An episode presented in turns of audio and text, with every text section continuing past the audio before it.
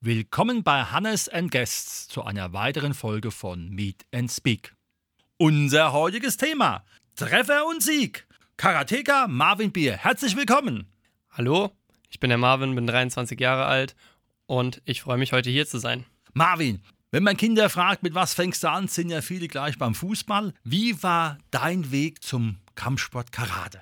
Ja, mein Weg war eigentlich ganz witzig. Meine Großeltern und meine Eltern, die ähm, haben damals schon gesehen, als ich noch jünger war, das war so mit dreieinhalb, vier Jahren, dass ich relativ schmächtig und schmal bin. Und die haben gesagt, ja, wenn der Junge älter wird und weiterhin so schmächtig bleibt, dann muss er sich auch verteidigen können. Und deshalb haben die mich dann ins Karate gesteckt. Das war dann erstmal bei uns in Epperzhausen. Und da habe ich dann angefangen, gesagt, mit dreieinhalb bis vier Jahren bin ich da das erste Mal dazugekommen, hatte meine erste Schnupperstunde und da bin ich auch dabei geblieben bis heute. Nun bist du ja mittlerweile bei einem anderen Verein gelandet. Was war der Grund für den Wechsel? Also der Wechsel war folgendermaßen begründet. Es gab dann eine Zeit, wo relativ viele Vereinsmitglieder dann auch aufgehört haben. Zum einen haben die sich irgendwie anders orientiert oder haben auch gewechselt und mir haben ein Stück weit die Trainingspartner oder Trainingspartnerinnen gefehlt. Ich war dann alleine und ähm, außerdem war es dann auch schwierig, in der Sporthalle zu trainieren, wo wir keine Matten hatten. Ich wollte mich dann einfach auch so orientieren, dass ich ein Dojo habe, in einem Dojo trainieren kann, wo also Matten, auf diesen Wettkampfmatten, die man kennt vielleicht, einfach entspannt trainieren kann und auch mit Trainingspartnern auf Augenhöhe sich weiterentwickeln kann. Mhm. Und es ist dann jetzt wo? Jetzt bin ich im Karate Dojo Dietzenbach. Das ist der Landesstützpunkt Süd in Hessen und trainiere mit meinem Trainer Jamal Laudiai und mit meinen Mannschaftskollegen dort in einem Dojo. Mhm. Jetzt gibt es ja bei Karate unterschiedliche Formen. Kannst ja. du mal kurz für einen Laien erklären, wo diese unterschiedlichen, auch sportlich unterschiedlichen Formen liegen. Genau, also es gibt einmal Kata, das ist dieser, ich würde sagen, Formenlauf gegen einen imaginären Gegner. Da hat man gewisse vorgegebene Formen, die man ähm, ausführen muss. Die sind festgeschrieben und die muss man quasi, als würde man sich einen imaginären Gegner vorstellen, dann auch laufen. Und ähm, es gibt den Freikampf Kumite, das ist ein Kampf mit einem Partner, also nicht nur einem imaginären Partner, sondern wirklich einem richtigen Partner. Und misst sich dann sozusagen gegeneinander. Und das Ganze erfolgt im Skin Touch, also es ist nicht so, dass man Vollkontakt macht und den Gegner ausnockt, sondern wirklich, man muss die Techniken kontrolliert ausführen und auch bewusst abstoppen wirklich, dass man nur diesen Skin-Touch-Effekt hat, also leichte Berührungen. Das kennt man ja auch aus anderen Kampfsportarten. Ich kann mir das auch als Laie teilweise sehr schwierig vorstellen, wenn man einen Fußtritt ansetzt Richtung Kopf, der dann kurz vorher stoppt und man trotzdem dann den Punkt bekommt. Wie muss man sich das vorstellen und wie kann man sowas überhaupt trainieren? Weil in der Regel, wenn wir jetzt unter dem Blickwinkel der Selbstverteidigung sind, müssen wir natürlich durchziehen. Genau, das ist nämlich das Schwierige. Genau diese Abstoppbewegung, das habe ich ja schon, wie ich gerade erklärt habe, seitdem ich relativ klein bin, habe ich damit schon angefangen und habe das natürlich dann auch im Blut gehabt. Das heißt, für mich ist das gar kein Problem. Allerdings, wenn ich das auch mal aus der Perspektive eines Trainers sage, muss man das natürlich auch wenn man das den anderen beibringt, erstmal erklären, wie man das richtig macht. Und da kommt es halt wirklich darauf an, dass man zum einen erstmal die Technik an sich trainiert, also den, den Fußtritt, dass da eine Routine entsteht und danach übt man das dann am Partner und dann auch letztendlich in der Bewegung, dass man sich immer näher und näher annähert, bis dann wirklich die Bewegung so perfekt ist, dass man den Partner nicht mehr trifft und ausnockt. Aber es kann eine leichte Berührung durchaus sein, das ist noch in Ordnung. Ja, eine leichte Berührung ist in Ordnung, genau. Jetzt hast du eben einen anderen Faktor angesprochen, das Training. Wie sieht bei dir so ein Trainingsumfang in einer Woche aus, wenn keine Wettkämpfe sind?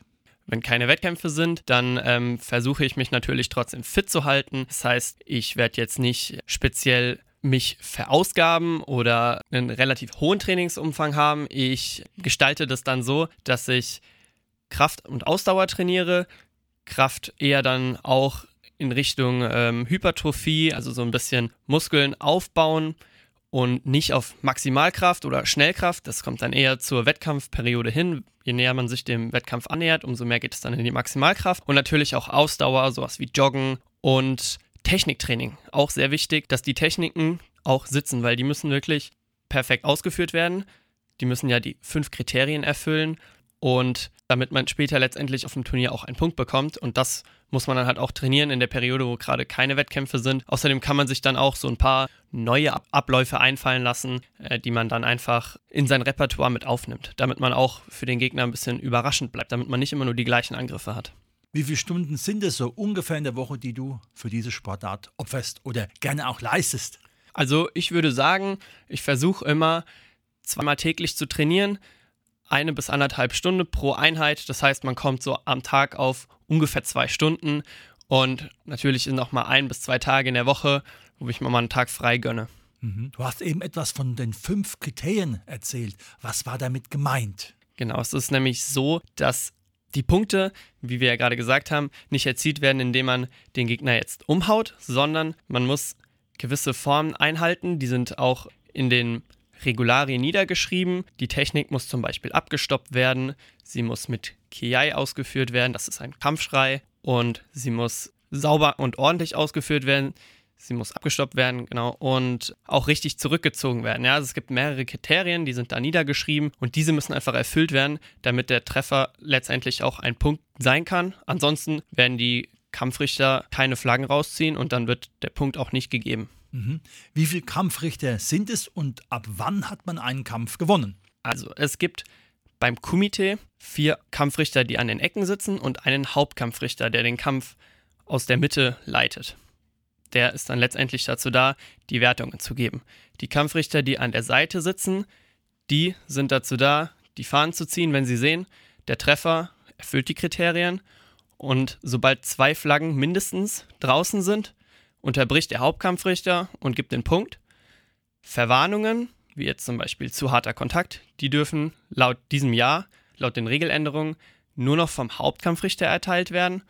Und den Kampf hat man gewonnen, wenn man nach drei Minuten Zeit mehr Punkte erzielt hat als der Gegner oder acht Punkte Abstand hat zum Gegner, das wäre zum Beispiel ein 8-0, das wäre dann ein technisches K.O. oder auch ein 9-1 oder 10-2 zum Beispiel. Also acht Punkte mindestens in Führung sein. Jetzt ist es ja oft ein Unterschied, ob man in jungen Jahren in so einem Wettkampf ist oder schon als Erwachsener. Gibt es da Unterschiede in Regularien oder ist es für alle gleich und ist dann einfach anders nur aufgezogen in Bezug halt auf das Alter und die Kampfzeit? Ein wichtiger Punkt Alter mit Kampfzeit, genau. Das ist nämlich so, dass die Kinder natürlich nicht so lange kämpfen wie jetzt die Erwachsenen. Bei den Erwachsenen sind es drei Minuten, bei den Kindern anderthalb.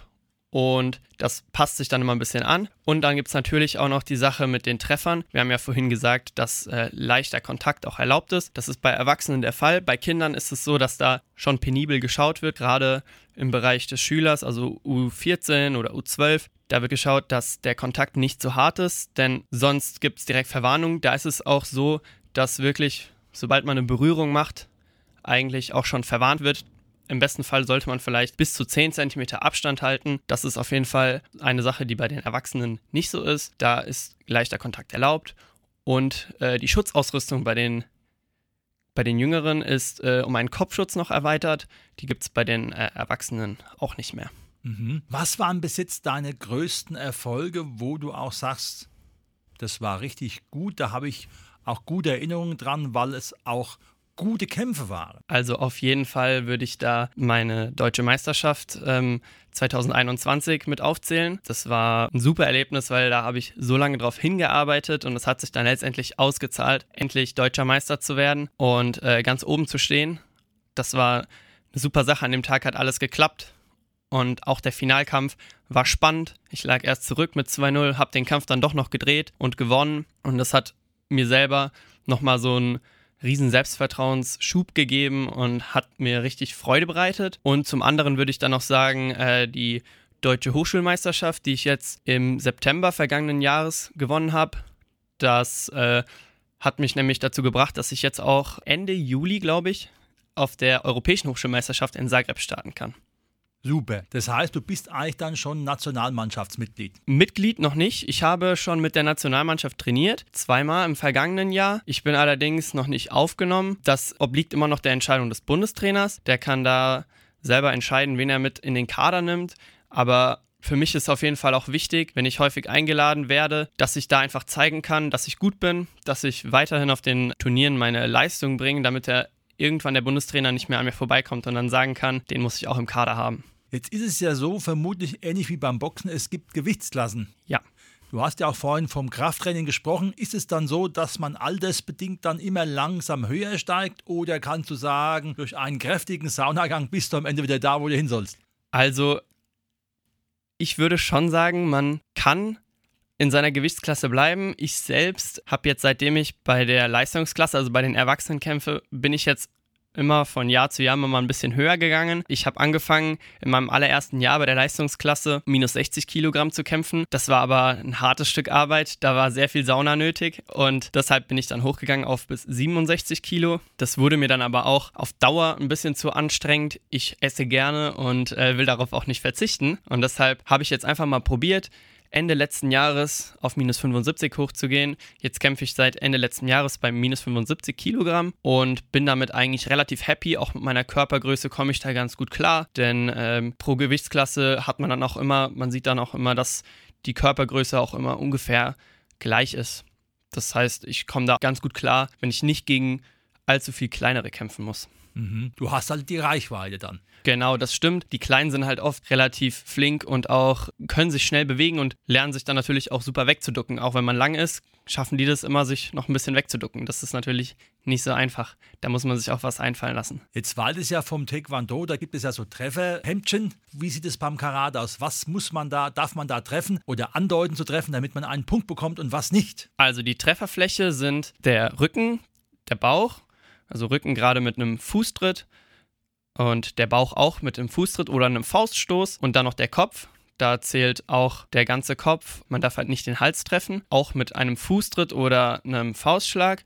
Und es gibt die Möglichkeit zu fegen, also Würfe anzusetzen. Das ist dann am Fuß wird es ausgeführt. Wichtig ist, dass man, wenn der Gegner dann am Boden liegt, auch nochmal einen Schlag andeutet, der dann Richtung Bauch oder Rücken oder Kopf geht, um dann auch wirklich einen Punkt zu bekommen. Denn wenn man den Gegner nur auf den Boden bringt, alleine reicht es noch nicht. Man muss wirklich nochmal mit einem Fauststoß oder einem Fußtritt nachsetzen. Da fragt man natürlich als Laie, ist es nicht sinnvoll, wenn du abends so eine Judo-Einheit einbringst, weil da wird ja wirklich fleißig geworfen. Das stimmt. Allerdings ist es bei uns der Fall, das macht es nämlich so ein bisschen interessanter und hebt sich dann so ein bisschen ab vom Judo, dass man tatsächlich nur eine sehr kurze Zeit hat, in der man äh, den Gegner festhalten darf. Das sind zwei, drei Sekunden. Dann wird unterbrochen vom Kampfrichter. Außerdem darf man seit ein paar Jahren nur noch mit einer Hand klammern. Das heißt, man darf gar nicht mit beiden Händen festhalten, wie das auch im Judo, glaube ich, häufig der Fall ist, sondern wirklich nur mit einer Hand und versuchen, den Gegner so zum Boden zu bringen. Mhm. Du bist ja auch jemand, der aufgrund seiner Graduierung auch jungen Menschen diese Sportart näher bringen kann. Oder machst es auch. Wie sieht da dein Zeitengagement aus und wie wichtig ist es dir, dass da auch eine Philosophie in der Bewegung ist? Also ich gebe zweimal die Woche beziehungsweise zwei Stunden die Woche auch Training bei uns im Verein und weiß natürlich selber sowohl als Athlet als auch jetzt als Trainer, was wichtig ist oder was ich meinen Schützlingen beibringen will. Und ich handhab das immer so, dass ich jede Einheit auch wirklich traditionell anfange, indem wir alle runtergehen, abknien, kurz in so eine Art Meditationsphase gehen, die Augen schließen, damit jeder Beteiligte weiß, jetzt geht das Training los und auch am Ende des Trainings mache ich das, einfach um so ein bisschen das abzugrenzen. Jetzt beginnt Training oder jetzt endet das Training und danach oder davor könnt ihr rumtoben, Spaß haben, aber während des, während des Trainings ist wirklich dann auch der Trainer im Fokus und das eigene Training und dann sollte man alle anderen Sachen, die außenrum sind, abschalten. Das ist mir schon wichtig und ich würde sagen, ich äh, investiere auch einiges an Zeit, um die Schützlinge voranzubringen. Jetzt steht auch bald die Hessenmeisterschaft an. Da werde ich jetzt auch Trainings mit denen machen, dass die da vorbereitet sind und hoffe dann, dass die da auch einige Erfolge erzielen können. Mhm, super. Und selbst, es ist ja immer so, dass die Leute immer sagen, ja, hast du schon einen Gürtel und dann fragen sie auch nach einem schwarzen Gürtel und dann der erste, zweite bis zum schwebenden achten Dan. Sind da dann auch noch Pläne oder läuft es dann einfach irgendwie immer parallel zu der Thematik Wettkämpfe? Ja, das ist so ein bisschen schwierig. Ich habe persönlich den zweiten Dan und bin auch immer engagiert, da weiter dran zu bleiben. Allerdings ist das natürlich, wie gesagt, mit den Wettkämpfen nicht immer so einfach. Man hat ja sowieso Wartezeiten, die man einhalten muss. Nach jedem Dan, den man macht, kommt ein Jahr Wartezeit obendrauf. Das heißt, wenn ich nach dem zweiten Dan den dritten Dan machen will, muss ich drei Jahre warten. Die Wartezeit habe ich jetzt allerdings schon abgeschlossen, könnte jetzt also theoretisch den dritten Dan machen. Dadurch, dass ich aber wirklich mit meinem Training für mich selbst und auch für die Kinder schon sehr beschäftigt bin, ist es doch immer nicht so einfach. Ich mache nichtsdestotrotz ja auch einmal die Woche noch Kata-Training, denn Kata ist ja auch das, was man letztendlich bei der Prüfung zeigt, also der Hauptpunkt sozusagen, neben den Grundtechniken, also Kihon der Grundschule, ist ja die Kata. Das mache ich nichtsdestotrotz. Ich will das nicht verlernen und dadurch, dass ich auch Training gebe, äh, ist mir das wichtig. Allerdings ist es halt schwierig. Man müsste sich schon mal so ein bisschen einen Monat freiräumen, um auch für diese Prüfung zu trainieren. Wenn man jetzt sagt, alles, was der Marvin macht, ist total spannend, wie und in welcher Form kann man dich verfolgen, beziehungsweise auch euren Verein finden? Auf Social Media auf jeden Fall. Facebook, Instagram, da bin ich natürlich, Marvin Bier, auch zu finden. Sowohl als auch mein Verein Karate Dojo Dietzenbach. Wir haben sowohl eine Facebook- als auch eine Instagram-Seite, seit neuestem auch eine Instagram-Seite, genau. Natürlich auch den Hessischen Fachverband für Karate, haben auch eine Facebook-Seite, eine Instagram-Seite und natürlich eine Website. Super, dann muss der Hannes gleich Gas geben und euch folgen. Auf jeden Fall. Das war heute die Sendung Treffer und Sieg mit Karateka Marvin Bier. Herzlichen Dank, dass du da warst und über diese Sportart uns Auskunft gegeben hast. Sehr gerne, es hat mich super gefreut und falls Bedarf ist, ich stehe für jede Frage offen.